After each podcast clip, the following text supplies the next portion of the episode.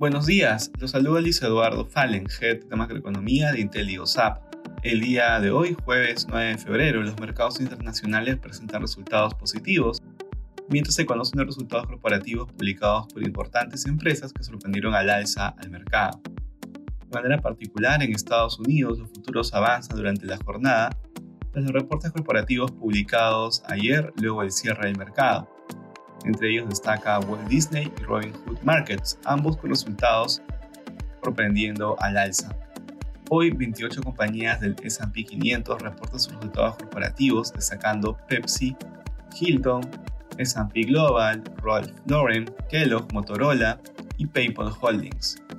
En la eurozona, las bolsas de bloque registran avances apoyados por los resultados del cuarto trimestre de Siemens y AstraZeneca, que se ubicaron sobre lo esperado por los analistas mientras que Credit Suisse entregó proyecciones negativas para este año anunciando que espera pérdidas sustanciales.